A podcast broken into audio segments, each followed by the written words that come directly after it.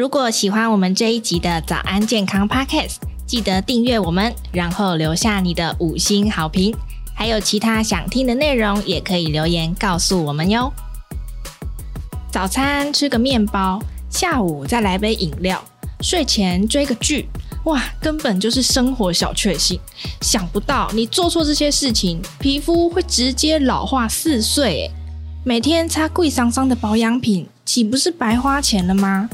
今天啊，我们邀请到张立仁医师来接受我们的访问。医师好，大家好。医师本身钻研皮肤、老化、癌症的整合医学，是我们台湾少数有整合医学专长的临床医师。马上就请医师来和我们分享。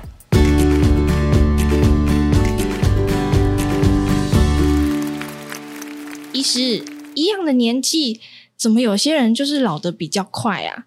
诶，有一点雀斑还勉强算可爱，但是脸上长黑斑就比较显老了。到底是做错什么？是不是有被大家忽略的老化地雷啊？高糖饮食是一个皮肤老化很重要的地雷啊！因为根据研究发觉到，如果说我们每天呢都喝一杯五百 CC 左右的含糖碳酸饮料的话，比如说像汽水、可乐这种，哎，对对，那这个长期下来可以让我们的皮肤老化四点六岁哦，对。一一下子就老这么多，没错。那这个老化的四点六岁，其实跟抽烟带来的皮肤老化是一样的哦。哦，就明明没抽烟，可是老的跟那些呃老烟枪一样快对。对，没有错。所以其实可以看到，我们的皮肤老化的地雷不只是抽烟这个显而易见的一个事情哈。事实上，你每天在喝手上的这个含糖饮料，也是另外一个很重要的地雷。那根据研究发觉到，含糖的食物呢，导致皮肤老化有两个机转。那第一个机转呢，就是导致我们血糖升高。这个时候，我们胰岛素会出现作用不良的胰岛素阻抗的状况，会促进全身性以及皮肤的发炎、自由基的累积，而伤害了皮肤，导致皮肤的老化。另外一个机转，糖分进入我们的身体以后。跟我们皮肤的胶原蛋白、弹力蛋白做一个结合，结果呢，导致我们的胶原结构被破坏了，它就开始变硬，然后老化，形成了我们看到的皱纹啊、细纹、皮肤松弛的状况。这种物质呢，我们叫做糖化终产物，它的英文叫 AGE 啊，其实也刚好就是年龄老化的这个意思。对。是刚刚好这样子吗？没有错哦。那其实我们常常在检测糖尿病的指标，糖化血色素。诶，当我们这个糖去结合到血色素的那个比例是多少？所以事实上，糖化血色素也是反映我们身体其他组织被糖化的严重程度。那这个糖化中产物不只是带来皮肤的老化，也带来我们全身性的老化，包括我们的动脉硬化。包括我们的心脏病、糖尿病、肾脏病，乃至于卵巢的老化、阿兹海默症、癌症、乳癌、大肠癌这些，跟糖化中产物的产生有关。所以是血管或者是内脏一些，呃，或者是内分泌系统整组都老了就对了。对啊，所以如果我们想要让皮肤年轻化，采取减糖、采取低升糖指数的饮食是非常重要的。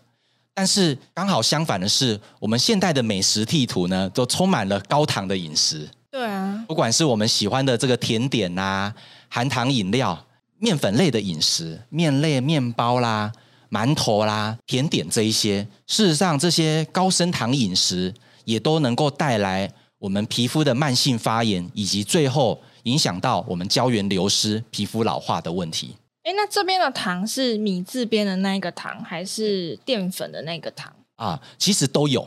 好，如果是米字边的糖，那当然是万万不可啊。对，就是吃了会甜的那种。对啊，因为根据世界卫生组织的建议，每个人每天呢不应该吃超过二十二点五公克的添加糖，米字边的这个糖哈。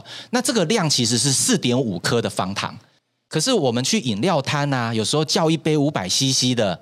啊，柠檬汁哦，感觉非常的健康。嗯，可是里面就已经有五颗方糖的量了。哦，因为它用那个糖的甜去中和它那个柠檬的酸，对不对？对。可是我们在喝的时候还想说这个很酸，对身体很好，对我的皮肤更好。对啊，想说那个柠檬应该可以美白之类的吧？对，没有错。结果反而越喝越老，就对。没错。所以这种添加糖其实一不小心就超标了。好，那另外呢，有字边的糖哈，如果你是属于精致淀粉得来的这种糖的话，其实也会很快的导致我们的血液高血糖、胰岛素阻抗，这些同样都是会呃。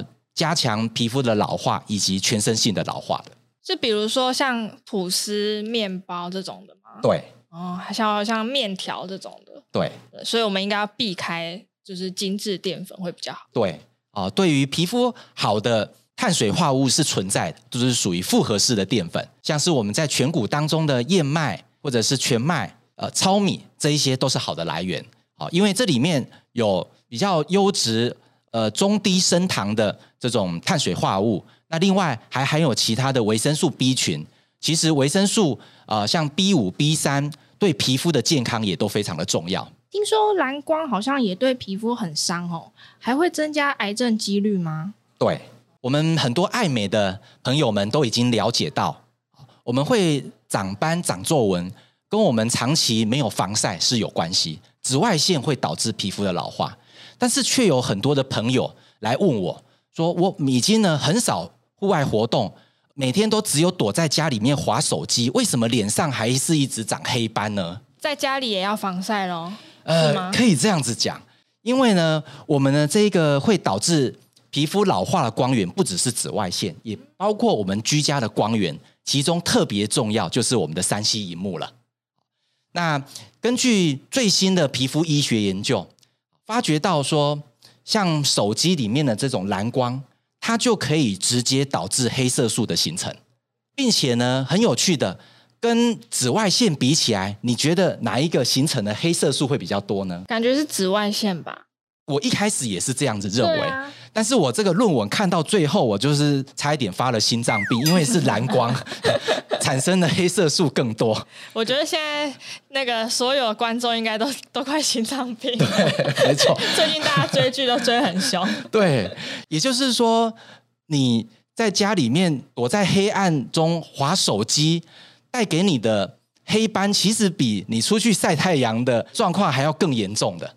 其实。手机的蓝光哈，它确实也会受到我们环境的影响。当我们的环境变黑暗的时候，还会自动调亮。哦，对，这是手机设计者的的一个呃自然的功能哈。但是这却也让我们暴露在一个非常近距离的，而且非常高能量。的一个蓝光当中，而且我们现代人一天划个手机至少四小时以上。嗯，哦，很多呢，手机都会有一个平均使用时间。对，大部分好像都是四小时起跳。对，很多还到八个小时、十二个小时，甚至就是。在半夜在追剧的，哦，可是其实呢，你拿的那一只手机呢，等于就是拿着一个小太阳一样，一直在帮自己呢在晒太阳。难怪你脸上一直长长黑斑，而且都是找不到原因的。哎，那我听说是不是呃这些东西也会影响到癌症病变的几率啊？对，呃，我想目前的证据来讲的话啊，呃，我们的蓝光呢是可以导致啊，呃，黑色素的产生。但是呢，会导致晒伤以及日后的这种皮肤癌的话，还是以紫外线为主的。就是如果说你要阻挡蓝光对你皮肤的这种黑色素刺激的影响，其实涂防晒乳是不够的。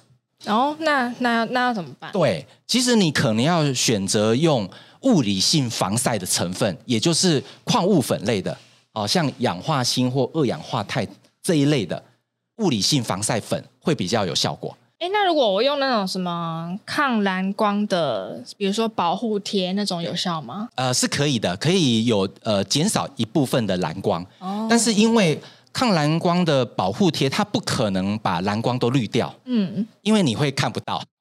哦。而且当那个荧幕太暗的时候，我们就不想看它了。哈、哦。有时候就是贴一个心安，然后不晓得有没有效。对，其实你的时间一拉长的话，那个蓝光的累积能量。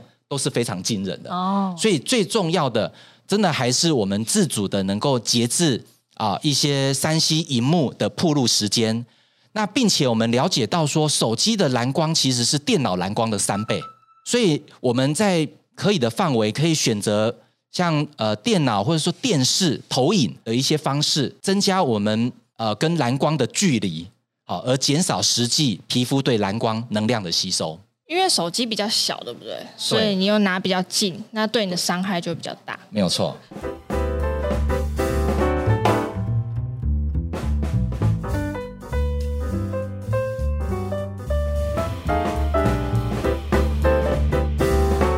爱喝汽水，甚至晚上追剧，这些小确幸，其实啊是皮肤的小罪恶。除了长黑斑，甚至慢性发炎，提高癌症的风险。建议要避开含糖饮料，少吃精致淀粉。那追剧的时候，也不要离荧幕太近，这个很重要哦。这一集我们访问到致力于营养医学的张立仁医师。张医师呢，结合饮食、营养。生活形态策略，要教大家怎么让老化发炎离自己越来越远。哎，医师，如果想要抗老化，有没有什么食物可以帮上忙啊？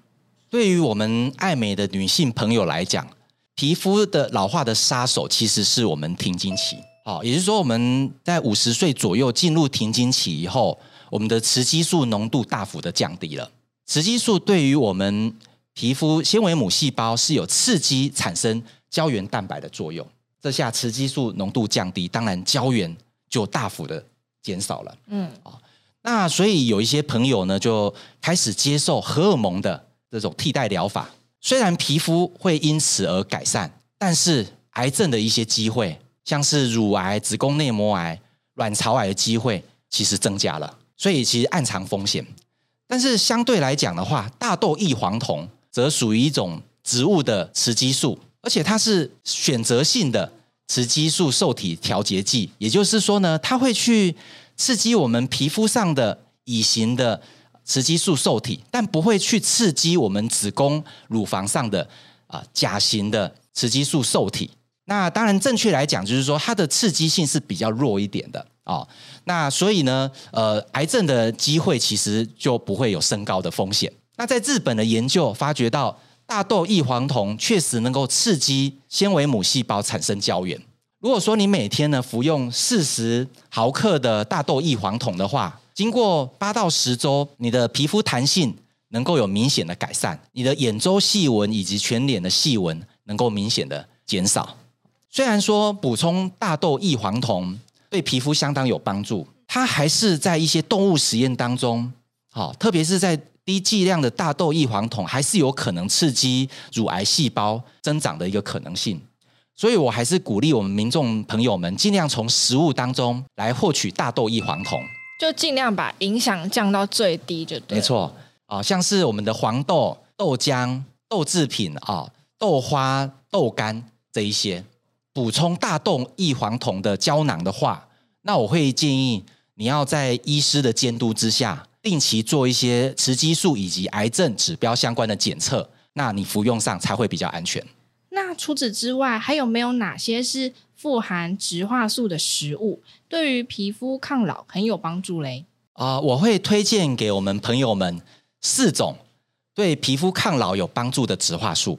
第一个是虾红素，它其实是呃经过一种红球藻所制造的一种虾红素。那虾红素的话呢，是属于类胡萝卜素的一种。那它的抗自由基的能力呢，比有名的叶黄素还要强。哦，叶黄素已经是很常被听到了。对，所以虾红素其实也被应用在改善眼睛的健康上，能够改善紫外线对水晶体黄斑部引起的这种老化。那所以呢，它其实也可以应用在皮肤上面，减少紫外线对皮肤老化的影响。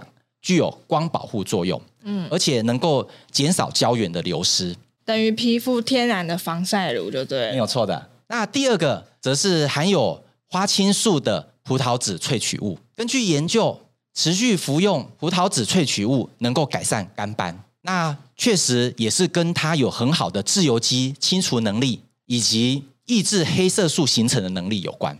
它的在改善。这种自由基的能力呢，甚至比维生素 C、维生素 E 都还要更强的。哦，第三种能够帮助皮肤抗老的植化素，则是白藜芦醇。它存在葡萄的皮、蓝莓、花生的皮以及红酒当中，光是持续补充葡萄干就能够改善我们皮肤粗糙的问题。你是说零食的那种葡萄干就可以？没有错。所以不一定要直接吃葡萄，如果没办法吃到葡萄，就葡萄干也 OK 就对了。对，没有错。但是真正呢，含有植化素的，就是在它的这个皮啊，它含有白藜芦醇以及它的籽，还有刚刚提到的前花青素。那白藜芦醇的话，具有非常优秀的清除自由基的能力，因此它是一个皮肤抗老的法宝。那第四个，儿茶素，儿茶素它能够保护我们皮肤免于紫外线的伤害。也能够刺激我们产生皮肤的胶原蛋白、弹力蛋白，还有一个更厉害的地方，它能够改善我们皮肤的血流。改善血流是什么意思？对，也就是说呢，让我们的皮肤的微循环变得更好，是气色会比较红润。对，没错，哦、氧气啦、营养素都能够更多的输送到我们的皮肤细胞当中。那这个很重要哎，就不用在那边涂什么腮红什么的，由内而外散发一种红润气色，最漂亮的。没有错。喝绿茶，或者是补充绿茶萃取物，乃至于儿茶素胶囊当中，来得到这一个对皮肤抗老很有帮助的植化素。好，那今天呢，非常感谢医师哈，从饮食到生活习惯，教我们怎么样抗老化，非常重要，也非常的实用。感谢医师。那节目我们下次再见喽，拜拜。